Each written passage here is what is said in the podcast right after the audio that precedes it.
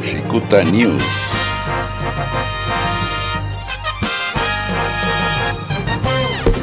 Muchos comentarios sobre eh, el cateo. Querían que les platicáramos sobre el cateo eh, a la casa del exgobernador.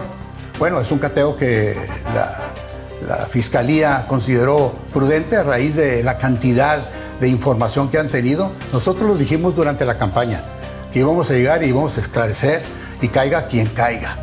Y, lo que estamos viendo es que hay muchísimos señalamientos, particularmente contra el exgobernador, de más de 1.700 millones de pesos de facturas falsas que no han podido ellos justificar. El viernes 8 de mayo, la Fiscalía General del Estado realizó un cateo a la casa del exgobernador de Baja California, Francisco Vega de la Madrid. No es una cacería de brujas, sino una cuestión de justicia, señaló el gobernador de Baja California, Jaime Bonilla Valdés. Indicó que a pesar de que la esposa de Kiko Vega, Brenda Arbancho, ha dicho que acudiría a las comparecencias, ella no ha acudido a ninguna. Las autoridades tuvieron que hacer lo que tenían que hacer, ir a buscarlos y catear la casa como un señalamiento grave a los grandes fraudes que hicieron contra todos en el Estado. Se les ha citado, no han este, este, eh, ido a su, a su cita, no han comparecido. Eh, también a la señora del señor gobernador, a la que se le acusa de desvíos eh, de dineros del DIF, que es mucho más delicado todavía porque es dinero de los niños, de las, de las familias, de programas sociales, y se le citó. Por ahí supe yo que hizo una declaración la señora, con todo respeto, que iba a venir. Se le citó y no vino.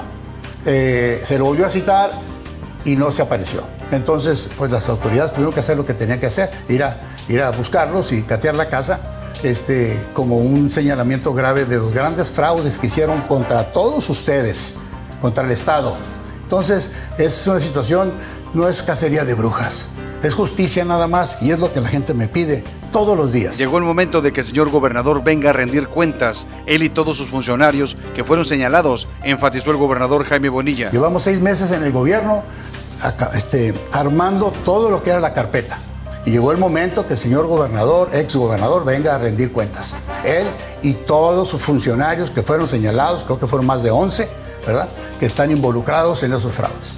Entonces, van a, van a ver noticias ustedes todos los días sobre esto.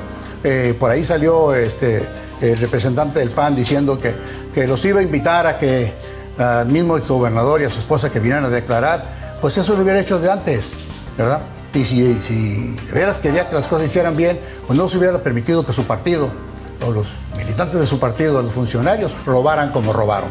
Entonces, eh, no, no tenemos miedo de la crítica, estamos acostumbrados, qué bueno que venga la crítica, pero se lo dije muchas veces a la gente del PAN, pueden esconder con la mano con la que roban, pero no pueden esconder la mano con la que gastan. Y han gastado muchísimo dinero. Entonces, eh, lo voy a tener al tanto después de todos los reportes diarios. Yo voy a estar platicando estos temas porque creo que ya llegaron al punto donde queremos que la gente sepa, sepa exactamente lo que está pasando en Baja California con ese gobierno tan corrupto que fueron ustedes, los ciudadanos, los que lo echaron para afuera.